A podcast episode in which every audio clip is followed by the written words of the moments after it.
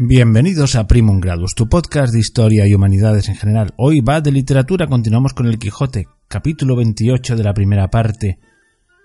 Y aquí se continúa pues aquella novela pastoril de Lucinda y Cardenio y se complica un poquito más poniendo un nuevo personaje que también tiene la virtud de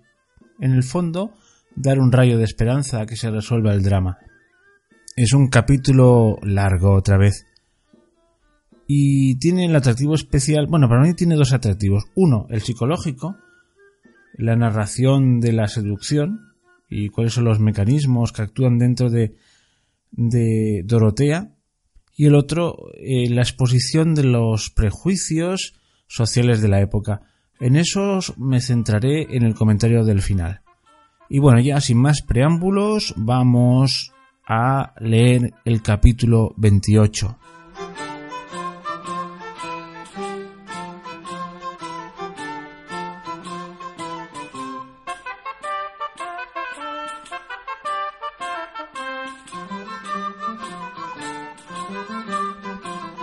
Capítulo 28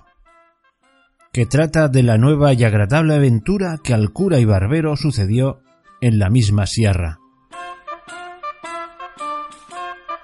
Felicísimos y venturosos fueron los tiempos donde se echó al mundo el audacísimo caballero Don Quijote de la Mancha, pues por haber tenido tan honrosa determinación como fue el querer resucitar y volver al mundo la ya perdida y casi muerta orden de la andante caballería, gozamos ahora en esta nuestra edad, necesitada de alegres entretenimientos, no sólo de la dulzura de su verdadera historia, sino de los cuentos y episodios de ella, que en parte no son menos agradables y artificiosos y verdaderos que la misma historia, la cual, prosiguiendo su rastrillado, torcido y aspado hilo, cuenta que así como el cura comenzó a prevenirse para consolar a Cardenio, lo impidió una voz que llegó a sus oídos, que con tristes acentos decía de esta manera Ay Dios, si será posible que ella hallado lugar que se pueda servir de escondida sepultura a la carga pesada de este cuerpo que tan contra mi voluntad sostengo. Sí será, si la soledad que prometen estas sierras no me miente. Ay, desdichada, y cuán más agradable compañía harán estos riscos y malezas a mi intención, pues me darán lugar para que con quejas comunique mi desgracia al cielo, que no la de ningún hombre humano, pues no hay ninguno en la tierra de quien se pueda esperar consejo en las dudas, alivio en las quejas, ni remedio en los males. Todas estas razones oyeron y percibieron el cura y los que con él estaban, y por parecerles como yo era, que allí junto las decían, se levantaron a buscar el dueño, y no hubieron andado veinte pasos cuando detrás de un peñasco vieron sentado al pie de un fresno a un mozo vestido como labrador, al cual, por tener inclinado el rostro a causa de que se lavaba los pies en el arroyo que por allí corría, no se le pudieron ver por entonces, y ellos llegaron con tanto silencio que de él no fueron sentidos, ni él estaba a otra cosa atento que a lavarse los pies que eran tales que no parecían sino dos pedazos de blanco cristal que entre otras piedras del arroyo se habían nacido. Suspendióles la blancura y belleza de los pies, pareciéndoles que no estaban hechos a pisar terrones, ni a andar tras el arado y los bueyes, como mostraba el hábito de su dueño. Y así viendo que no habían sido sentidos, el cura, que iba delante, hizo señas a los otros dos que se agazapasen o escondiesen detrás de unos pedazos de peña que allí había, y así lo hicieron todos, mirando con atención lo que el mozo hacía, el cual traía puesto un capotillo pardo de dos aldas, muy ceñido al cuerpo con una toalla blanca. Traía asimismo unos calzones y polainas de paño pardo y en la cabeza una montera parda. Tenía las polainas levantadas hasta la mitad de la pierna, que sin duda alguna de blanco alabastro parecía acabóse de lavar los hermosos pies y luego con un paño de tocar que sacó debajo de la montera se los limpió y al querer quitársele alzó el rostro y tuvieron lugar los que mirándole estaban de ver una hermosura incomparable, tal que Cardenio dijo al cura con voz baja Esta ya que no es Lucinda, no es persona humana, sino divina. El mozo se quitó la montera y sacudiendo la cabeza a una y a otra parte, se comenzaron a descoger y a esparcir unos cabellos que pudieran los del sol tenerles envidia. Con esto conocieron que el que parecía el labrador era mujer y delicada, y aún la más hermosa que hasta entonces los ojos de los dos habían visto, y aun los de Cardenio, si no hubieran mirado y conocido a Lucinda, que después afirmó que sólo la belleza de Lucinda podía contender con aquella. Los luengos y rubios cabellos no sólo le cubrieron las espaldas, mas toda en torno la escondieron debajo de ellos, que si no eran los pies, ninguna otra cosa de su cuerpo se parecía. Tales y tantos eran. En esto le sirvió de peine unas manos que si los pies en el agua habían parecido pedazos de cristal, las manos en los cabellos semejaban pedazos de apretada nieve, todo lo cual, en más admiración y en más deseo de saber quién era, ponía a los tres que la miraban. Por esto determinaron de mostrarse, y al movimiento que hicieron de ponerse en pie, la hermosa moza alzó la cabeza y apartándose los cabellos de delante de los ojos, con entrambas manos miró los que el ruido hacían y apenas los hubo visto cuando se levantó en pie y, sin aguardar a calzarse ni a recoger los cabellos, asió con mucha presteza un bulto, como de ropa, que junto a sí tenía, y quiso ponerse en huida, llena de turbación y sobresalto. Mas no hubo dado seis pasos cuando, no pudiendo sufrir los delicados pies la aspereza de las piedras, dio consigo en el suelo, lo cual visto por los tres salieron a ella, y el cura fue el primero que le dijo Deteneos, señora, quien quiera que seáis, que los que aquí veis solo tienen intención de serviros, no hay para que os pongáis en tan impertinente huida, porque ni vuestros pies lo podrán sufrir, ni nosotros consentir. A todo esto ella no respondía palabra, atónita y confusa. Llegaron pues a ella, y asiéndola por la mano el cura prosiguió diciendo Lo que vuestro traje, señora, nos niega, vuestros cabellos nos descubren. Señales claras que no deben de ser de poco momento las causas que han disfrazado vuestra belleza en hábito tan indigno, y traídola a tanta soledad como es esta, en la cual ha sido ventura el hallaros, sino para dar remedio a vuestros males, a lo menos para darles consejo, pues ningún mal puede fatigar tanto ni llegar tan al extremo de serlo, mientras no acaba la vida, que rehuya de no escuchar siquiera el consejo que con buena intención se le da al que lo padece. Así que, señora mía, o señor mío, o lo que vos de ser, perded el sobresalto que nuestra vista os ha causado y contadnos vuestra buena o mala suerte, que en nosotros juntos o en cada uno hallaréis quien os ayude a sentir vuestras desgracias. En tanto que el cura decía estas razones, estaba la disfrazada moza como embelesada, mirándolos a todos sin mover labio ni decir palabra alguna, bien así como rústico aldeano que de improviso se le muestran cosas raras y de él jamás vistas. Mas volviendo el cura a decirle otras razones al mismo efecto encaminadas, dando ella un profundo suspiro, rompió el silencio y dijo Pues que la soledad de estas sierras no ha sido parte para encubrirme, ni la soltura de mis descompuestos cabellos no ha permitido que sea mentirosa mi lengua, en balde sería fingir yo de nuevo ahora lo que, si se me creyese, sería más por cortesía que por otra razón alguna. Presupuesto esto, digo, señores, que os agradezco el ofrecimiento que me habéis hecho, el cual me ha puesto en obligación de satisfaceros en todo lo que me habéis pedido, puesto que temo que la relación que os hiciere de mis desdichas os ha de causar, al par de la compasión, la pesadumbre, porque no habéis de hallar remedio para remediarlas, ni consuelo para entretenerlas. Pero con todo esto, porque no ande vacilando mi honra en vuestras intenciones, habiéndome ya conocido por mujer y viéndome moza, sola y en este traje, cosas todas juntas y cada una por sí que pueden echar por tierra cualquier honesto crédito, os habré de decir lo que quisiera callar si pudiera. Todo esto dijo sin parar la que tan hermosa mujer parecía, con tan suelta lengua, con voz tan suave que no menos les admiró su discreción que su hermosura, y tornándole a hacer nuevos ofrecimientos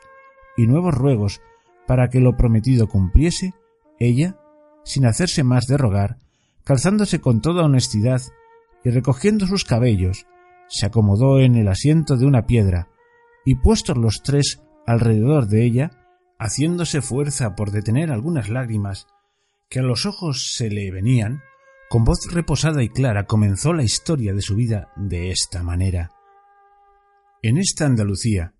hay un lugar de quien toma a título un duque que le hace uno de los que llaman grandes en España. Este tiene dos hijos, el mayor,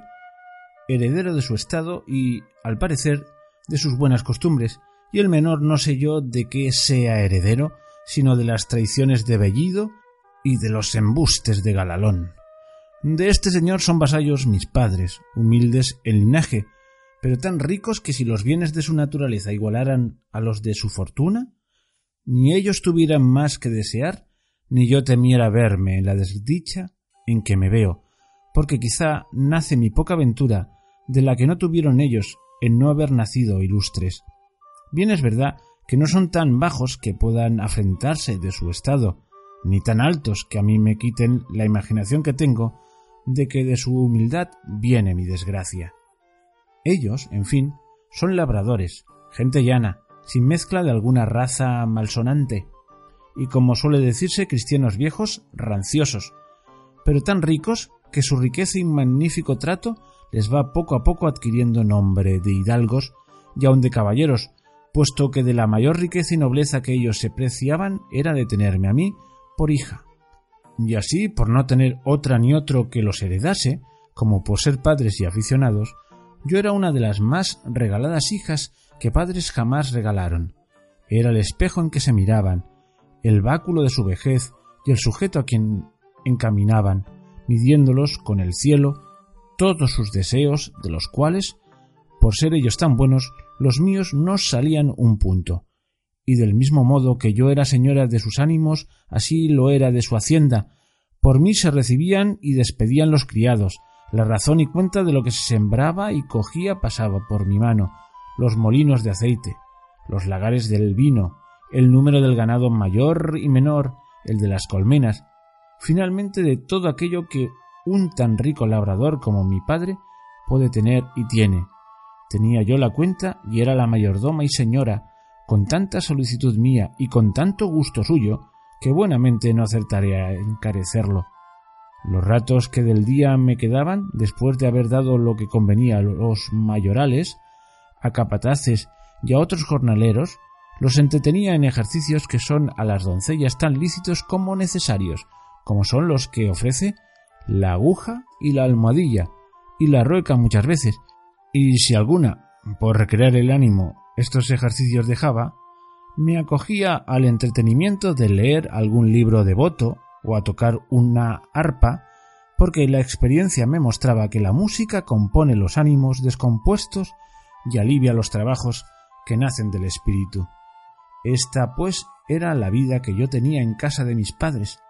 la cual si tan particularmente he contado, no ha sido por ostentación ni por dar a entender que soy rica, sino porque se advierta cuán sin culpa me he venido de aquel buen estado que he dicho al infelice en que ahora me hallo. Es pues el caso que, pasando mi vida en tantas ocupaciones y en un encerramiento tal que al de un monasterio pudiera compararse, sin ser vista, a mi parecer, de otra persona alguna que de los criados de casa, porque los días que iba a misa era tan de mañana y tan acompañada de mi madre y de otras criadas, y yo tan cubierta y recatada, que apenas veían mis ojos más tierra de aquella donde ponía los pies, y con todo esto, los del amor o los de la ociosidad, por mejor decir, a quien los de lince no pueden igualarse, me vieron, puestos en la solicitud de don Fernando, que este es el nombre del hijo menor del duque que os he contado. ¿No hubo bien nombrado a don Fernando la que el cuento contaba? Cuando a Cardenio se le mudó la color del rostro y comenzó a trasudar con tan grande alteración que el cura y el barbero, que miraban en ello, temieron que le venía aquel accidente de locura que habían oído decir que de cuando en cuando le venía. Mas Cardenio no hizo otra cosa que trasudar y estarse quedo, mirando de hito en hito a la labradora, imaginando quién ella era, la cual, sin advertir en los movimientos de Cardenio, prosiguió su historia diciendo Y no me hubieron bien visto cuando, según él dijo después, quedó tan preso de mis amores cuanto lo dieron bien a entender sus demostraciones. Mas por acabar presto con el cuento, que no le tiene, de mis desdichas, quiero pasar en silencio las diligencias que don Fernando hizo para declararme su voluntad. Sobornó toda la gente de mi casa. Dio y ofreció dádivas y mercedes a mis parientes. Los días eran todos de fiesta y de regocijo en mi calle. Las noches no dejaban dormir a nadie las músicas. Los billetes que sin saber cómo a mis manos venían eran infinitos, llenos de enamoradas razones y ofrecimientos, con menos letras que promesas y juramentos, todo lo cual no sólo no me ablandaba, pero me endurecía de manera como si fuera mi mortal enemigo, y que todas las obras que para reducirme a su voluntad hacía las hiciera para el efecto contrario, no porque a mí me pareciese mal la gentileza de don Fernando, ni que tuviese demasía sus solicitudes, porque me daba un no sé qué de contento verme tan querida y estimada de un tan principal caballero, y no me pesaba ver en sus papeles mis alabanzas, que en esto, por feas que seamos las mujeres, me parece a mí que siempre nos da gusto el oír que nos llaman hermosas. Pero a todo esto se opone mi honestidad y los consejos continuos que mis padres me daban, que ya muy al descubierto sabían la voluntad de don Fernando, porque ya a él no se le daba nada de que todo el mundo la supiese. Decíanme mis padres que en sola mi virtud y bondad dejaban y depositaban su honra y su fama, y que considerase la desigualdad que había entre mí y don Fernando, y que por aquí echaría de ver que sus pensamientos, aunque él dijese otra cosa, más encaminaban a su gusto que a mi provecho, y que si yo quisiese poner en alguna manera algún inconveniente para que él se dejase de su injusta pretensión, que ellos me casarían luego con quien yo más gustase, así de los más principales de nuestro lugar como de todos los circunvecinos, pues todo se podía esperar de su mucha hacienda y de mi buena fama.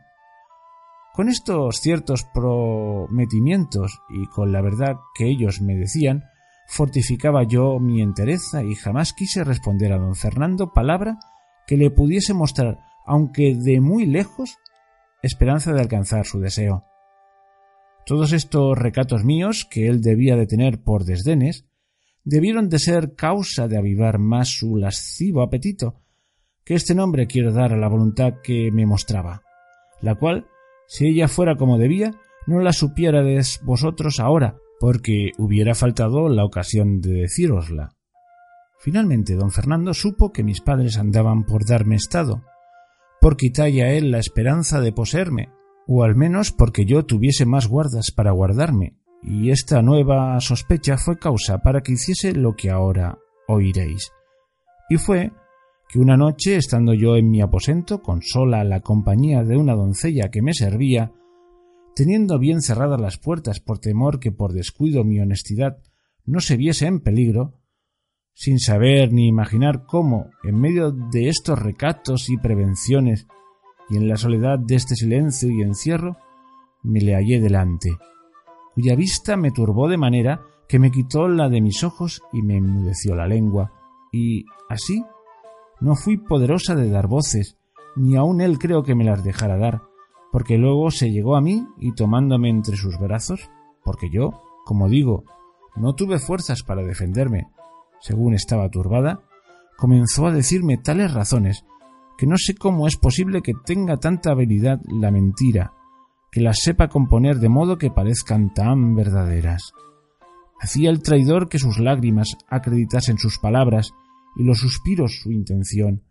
Yo, pobrecilla, sola entre los míos, mal ejercitada en casos semejantes, comencé no sé en qué modo a tener por verdaderas tantas falsedades,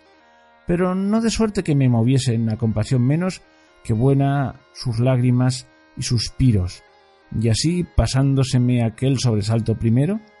torné algún tanto a cobrar mis perdidos espíritus, y,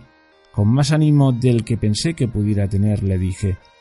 Si como estoy, Señor, en tus brazos, estuviera entre los de un león fiero, y el librarme de ellos se me asegurara con que hiciera o dijera cosa que fuera en perjuicio de mi honestidad, así fuera posible hacella o decilla, como es posible dejar de haber sido lo que fue. Así que si tú tienes ceñido mi cuerpo con tus brazos, yo tengo atada mi alma con mis buenos deseos, que son tan diferentes de los tuyos como lo verás si con hacerme fuerza quisieres pasar adelante en ellos. Tu vasalla soy, pero no tu esclava. Ni tiene ni debe tener imperio la nobleza de tu sangre para deshonrar y tener en poco la humildad de la mía, y en tanto me estimo yo, villana y labradora, como tú, señor y caballero, Conmigo no han de ser de ningún efecto tus fuerzas, ni han de tener valor tus riquezas, ni tus palabras han de poder engañarme, ni tus suspiros y lágrimas enternecerme. Si alguna de todas estas cosas que he dicho viera yo en el que mis padres me dieran por esposo, a su voluntad se ajustara la mía, y mi voluntad de la suya no saliera, de modo que, como quedara con honra, aunque quedara sin gusto de grado, le entregara lo que tú, Señor, ahora con tanta fuerza procura. Todo esto he dicho porque no es pensar que de mí alcance cosa alguna el que no fuere mi legítimo esposo. Si no reparas más que en eso, bellísima Dorotea, que este es el nombre de esta desdichada, dijo el desleal caballero, ves aquí te doy la mano de ser lo tuyo, y sean testigos de esta verdad los cielos a quien ninguna cosa se esconde y esta imagen de Nuestra Señora que aquí tienes. Cuando Cardenio le oyó decir que se llamaba Dorotea, tornó de nuevo a sus sobresaltos y acabó de confirmar por verdadera su primera opinión, pero no quiso interromper el cuento por ver en qué venía a parar lo que él ya casi sabía. Solo dijo ¿Qué Dorotea es tu nombre, señora? Otra he oído yo decir del mismo, que quizá corre parejas con tus desdichas. Pasa adelante, que tiempo vendrá en que te diga cosas que te espanten en el mismo grado que te lastimen. Reparó Dorotea en las razones de Cardenio y en su extraño y desastrado traje, y rogóle que si alguna cosa de su hacienda sabía, se la dijese luego, porque si algo le había dejado bueno la fortuna, era el ánimo que tenía para sufrir cualquier desastre que le sobreviniese, segura de que, a su parecer, ninguno podía llegar que el que tenía acrecentase un punto. No le perdiera yo, señora, respondió Cardenio, en decirte lo que pienso, si fuera verdad lo que imagino, y hasta ahora no se pierde coyuntura, ni a ti te importa nada el saberlo. Sea lo que fuere, respondió Dorotea, lo que en mi cuento pasa fue que tomando don Fernando una imagen que en aquel aposento estaba, la puso por testigo de nuestro desposorio. Con palabras eficacísimas y juramentos extraordinarios me dio la palabra de ser mi marido, puesto que antes que acabase de decirlas le dije que mirase bien lo que hacía y que considerase el enojo que su padre había de recibir de verle casado con una villana, vasalla suya, que no le cegase mi hermosura, tal cual era, pues no era bastante para hallar en ella disculpa de su hierro,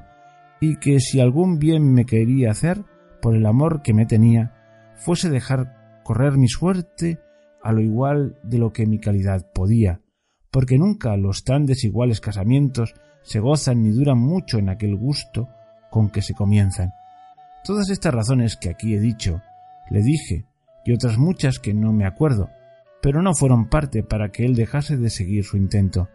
bien así como el que no piensa pagar, que al concertar de la barata no repara en inconvenientes.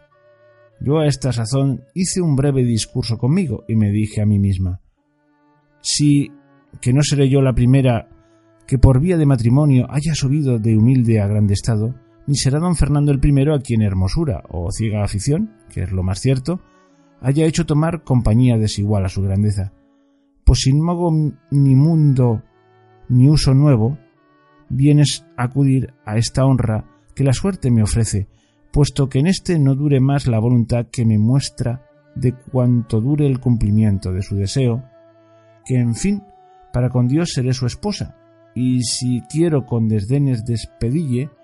en término le veo que, no usando el que debe, usará el de la fuerza y vendré a quedar deshonrada y sin disculpa de la culpa que me podrá dar el que no supiere cuán sin ella he venido a este punto, porque ¿qué razones serán bastantes para persuadir a mis padres y a otros que este caballero entró en mi aposento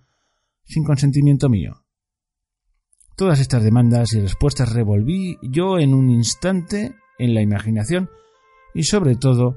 me comenzaron a hacer fuerza y a inclinarme a lo que fue, sin yo pensarlo, mi perdición, los juramentos de don Fernando, los testigos que ponía, las lágrimas que derramaba, y finalmente su disposición y gentileza, que acompañada con tantas muestras de verdadero amor,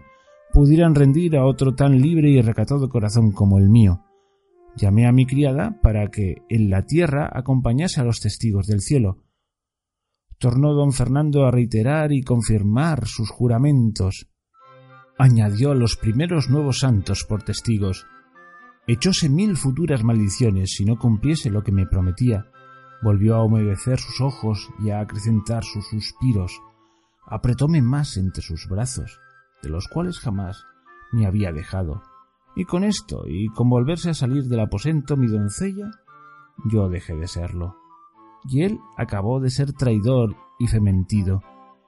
El día que sucedió a la noche de mi desgracia se venía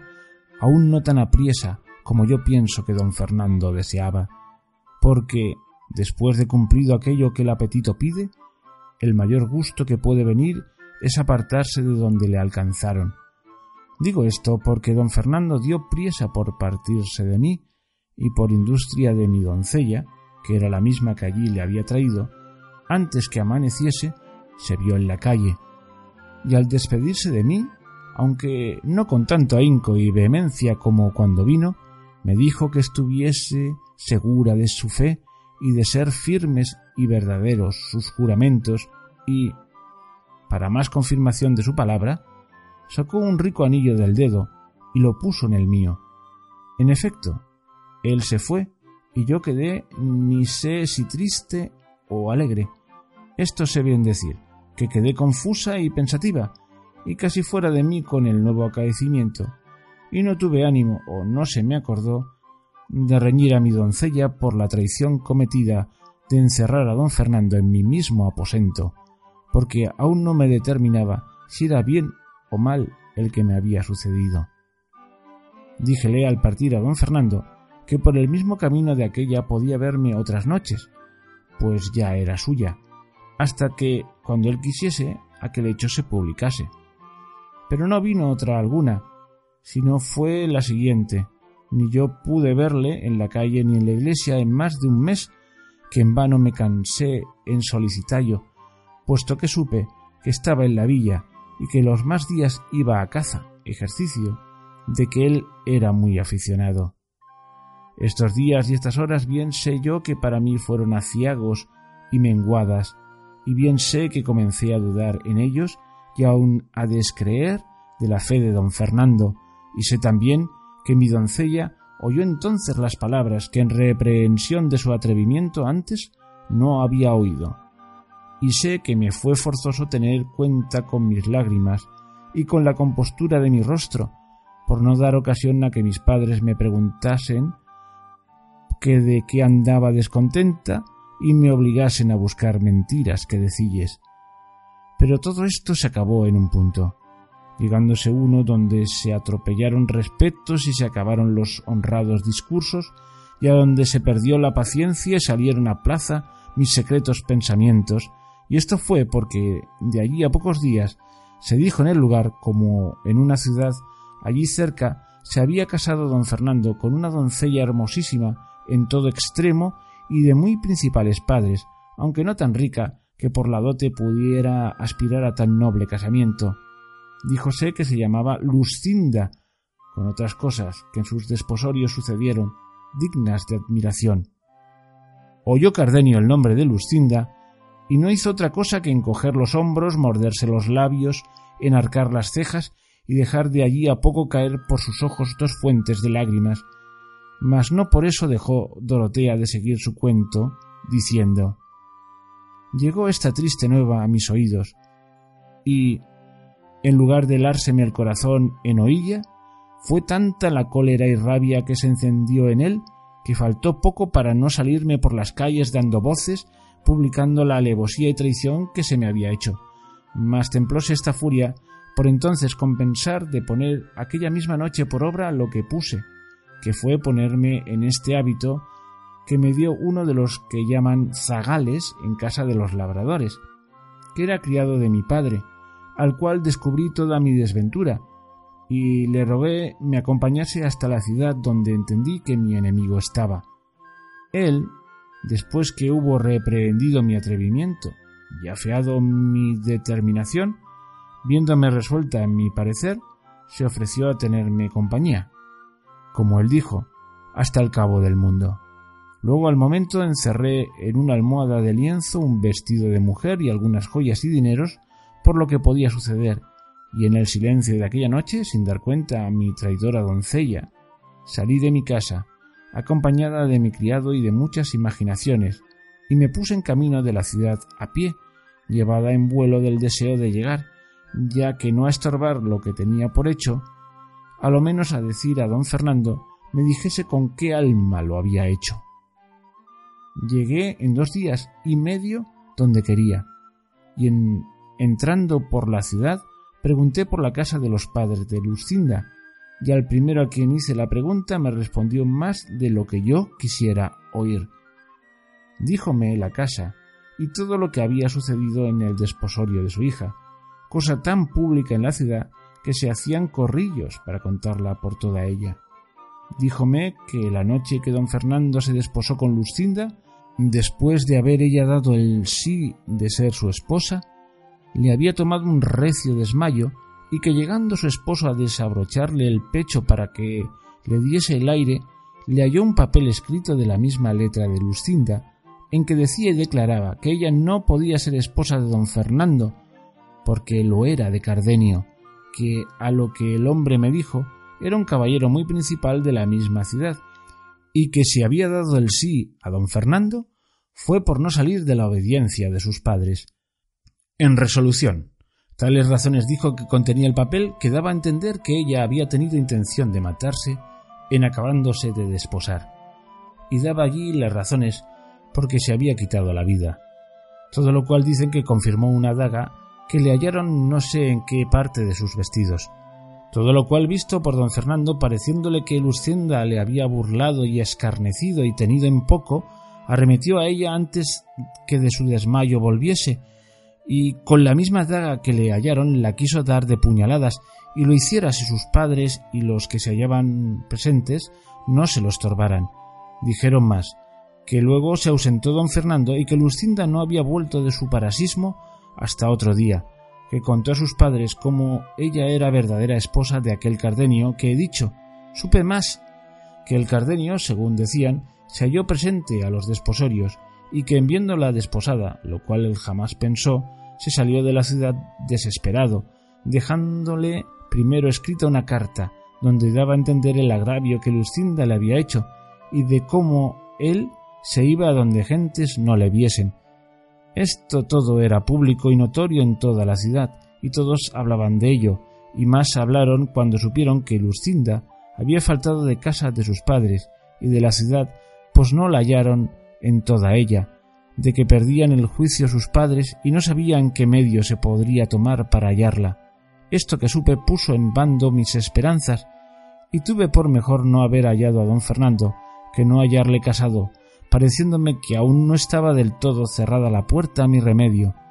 dándome yo a entender que podría ser que el cielo hubiese puesto aquel impedimento en el segundo matrimonio para atraerle a conocer lo que al primero debía y a caer en la cuenta de que era cristiano y que estaba más obligado a su alma que a los respetos humanos.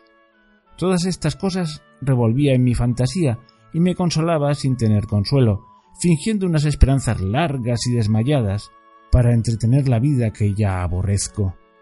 Estando pues en la ciudad sin saber qué hacerme, pues a don Fernando no hallaba, llegó a mis oídos un público pregón donde se prometía grande hallazgo a quien me hallase, dando las señas de la edad y del mismo traje que traía,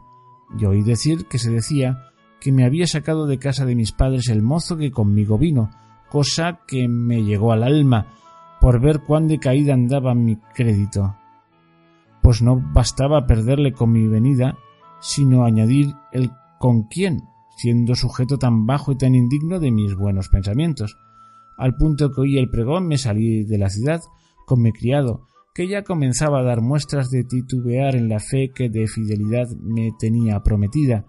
y aquella noche nos entramos por el espeso de esta montaña, con el miedo de no ser hallados. Pero como suele decirse que un mal llama a otro y que el fin de una desgracia suele ser el principio de otra mayor, así me sucedió a mí, porque mi buen criado, hasta entonces fiel y seguro, así como me vio en esta soledad incitado de su misma bellaquería antes que de mi hermosura, quiso aprovecharse de la ocasión que a su parecer estos yermos le ofrecían, y con poca vergüenza, y menos temor de Dios, ni respeto mío me requirió de amores, y viendo que yo con feas y justas palabras respondía a las desvergonzadas de sus propósitos, dejó aparte los ruegos, de quien primero pensó aprovecharse, y comenzó a usar de la fuerza, pero el justo cielo, que pocas o ningunas veces deja de mirar y favorecer a las justas intenciones, favoreció las mías de manera que con mis pocas fuerzas y con poco trabajo di con él por un derrumbadero donde le dejé ni sé si muerto o si vivo, y luego con más ligereza que mi sobresalto y cansancio pedían, me entré por estas montañas, sin llevar otro pensamiento ni otro designio que esconderme en ellas y huir de mi padre y de aquellos que de su parte me andaban buscando. Con este deseo a no sé cuántos meses que entré en ellas, donde hallé un ganadero que me llevó por su criado a un lugar que está en las entrañas de esta sierra, al cual he servido de zagal todo este tiempo, procurando estar siempre en el campo por encubrir estos cabellos que ahora tan sin pensarlo me han descubierto. Pero toda mi industria y toda mi solicitud fue y ha sido de ningún provecho, pues mi amo vino en conocimiento de que yo no era varón y nació en él el mismo mal pensamiento que en mi criado, y como no siempre la fortuna con los trabajos da los remedios, no hallé derrumbadero ni barranco de donde despeñar y despenar al amo, como la hallé para el criado,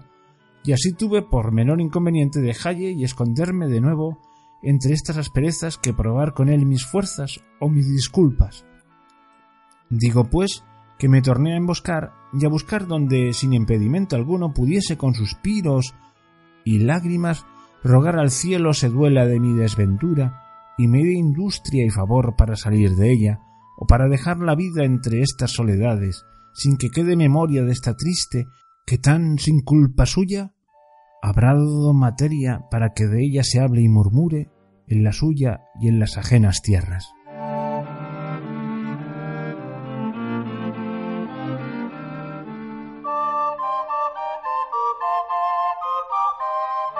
Seguimos en Sierra Morena y seguimos con la novelita esta pastoril de amor tan enredada entre Lucinda, Cardenio, Fernando y ahora se añade un tercer personaje. Ya sabéis que no es lo que más me gusta del Quijote. Fijaos que hoy ni aparece el nuestro caballero. Pero si la semana pasada me agobié y pasé de hacer el comentario, hoy creo que hay cosas que son dignas de comentar o a mí me se me hace más fácil de comentar. Y vamos a hablar de cánones de belleza o de moda.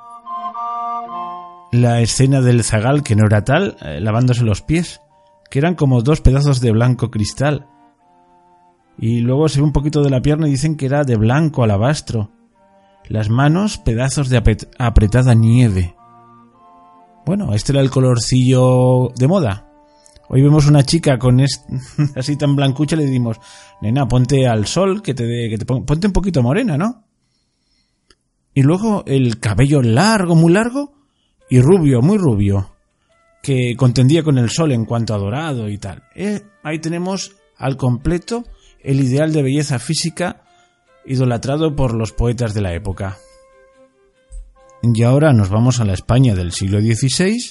y quién se podía permitir el lujo, primero, de tener la piel tan blanca. Por lo menos en los pies y en las manos, que era la parte en principio expuesta al sol, Pues desde luego las campesinas no. Y desde luego el cabello rubio, pues hombre, es un privilegio de unas pocas. Siempre se aprecia más lo menos abundante. Hay que decir que durante mucho tiempo esto de no tener el, la piel tostada era signo de belleza. A mí me han contado gente del campo que hasta mediados prácticamente del siglo pasado muchas mujeres se ponían que iban labradoras cuando iban al campo pues se ponían una especie de mangas largas que le cubrían todo lo que podían de las manos de manera que solo dejaban libres los dedos para que no, para que no les diese el sol y por supuesto iban con un gran sombrero siempre tapadas cuando lo más fácil es ponerse moreno, lo más, lo más bonito y lo que se tiene por más elevada belleza es estar muy blanca. Hoy en día es todo lo contrario, aunque esto tiene su historia. Fue una tal Coco Chanel la que puso de moda el bronceado. Bueno, es toda una historia. Bueno, no, no, no voy a derribar por ahí, pero ya vemos que hay aspectos externos de la belleza que son, digamos, caprichosos. Estamos hablando del ideal físico de la mujer. Ah, y bueno, y todo esto rematado por un cabello bien largo y bien dorado, bien rubio. También una cosa escasa, por lo menos en la España del siglo XVII, me imagino. Aquí las mujeres más bien tienden, tienden a ser de pelo oscuro. Y unos pies delicados que no estaban hechos a pisar terrones, ni a andar tras el arado y los bueyes. Y de hecho, cuando esta mocita empieza a huir, descalza, pues claro, como en las películas antiguas que la chica se, siempre tropezaba y caía, pues pasa lo mismo. Porque, bueno, porque una mujer de elevada categoría, pues no está hecha para correr por los montes.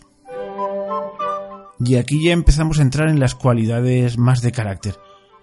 La mujer ideal debía ser delicada, muy delicada, y guardar muy bien su virtud porque el hombre, ya se sabe, es impulsivo y a la que le das una oportunidad, como se ve repetidamente en la narración, pues si ve un resquicio, allá que va. Ahora bien, esta mujer tan delicada es, es floja, es floja de carácter, pues no, nos damos cuenta de que es capaz de llevar el negocio de sus padres y todo con la máxima discreción, despacha y contrata a los sirvientes, toma decisiones por sí misma, pero siempre dentro de un orden y siendo obediente a sus padres. Es como una especie de fortaleza domada. A muchos hoy les resultaría entender que eso puede llamarse fortaleza, pero si os dais cuenta, esta es una mujer de carácter. Cuando el traidor de su de su criado le la requiere de amores, como dice ella, pues no sé cómo no se lo monta, pero lo, lo, lanza por un barranco y no se preocupa si está vivo o muerto. O sea que tenía su pronto. En este capítulo se van viendo muchas cosas de la mentalidad de la época. Otra cosa que se ve claramente es la estratificación social. Ella habla de sus padres que se ganan bien la vida, que son ricos y bien asentados, pero eso sí, no tienen nobleza de origen, pero tienen la nobleza, entre otras cosas lo deja caer, la nobleza que de la que muchos de la que mucha gente popular se enorgullecía. Sancho Panza, no sé si ha salido ya o saldrá más adelante, también lo dice, y es que son cristianos viejos, sin mezcla de moros o judíos. Si la gran nobleza tenía como blasón ser descendientes de grandes hombres, pues las clases populares tenían como blasón pues ser descendientes de cristianos de toda la vida, sin mancha en, en el historial, por decirlo de alguna manera. No es exactamente racismo, es una especie de clasismo, que también se expresa en, otro momento cuando ella dice que aunque sus padres son ricos y muy nobles por su forma de ser y tal, pero claro, no vienen de alta cuna, por lo tanto, tiene claro que su destino no es estar con gente superior, pero luego por otro lado mm, mm, desprecia abiertamente, aparte por las aviesas intenciones, por su origen, a aquel criado. O sea, por favor, ella mancharse con un, con un tipo de, de, semejante categoría. Es decir, es una sociedad perfectamente piramidal en que cada cual tiene que casarse con sus iguales y eso se expresa en algún otro momento. Bueno, hoy en día estamos en sociedades más igualitarias, pero sigue existiendo. Y a veces ese consejo de cuidado con quien te juntas, que si hay mucha desigualdad puede acabar mal, pues puede seguir siendo verdad, porque si hay una gran diferencia de cultura o de, o de costumbres, pues aquella cosa puede no funcionar. Hoy estamos acostumbrados al amor romántico. En aquella época eran más prácticos, la gran diferencia. No miraban de casarse con, de quien se enamoraban, sino miraban de enamorarse de quien, de quien iba a ser su esposo. Es cambiar el orden de los factores. A veces resultaba y a veces no, como todo. Y bueno, y ya qué más decir, ya se ve que se va resolviendo el conflicto de Luscinde de Cardenio, se abre otra puerta y espero que en el siguiente capítulo lo resuelva yo una vez, porque estoy un poquito harto de esta novela. ¿Qué queréis que os diga? Ya sé, parece, a alguno le parece un sacrilegio, pero es que es una novela fantástica porque aún teniendo estas cosas que te desvían la atención, es una obra suprema de arte. Y bueno, no sé qué más comentar, sencillamente despedirme de vosotros y hasta el próximo capítulo y poned un me gusta si os ha gustado.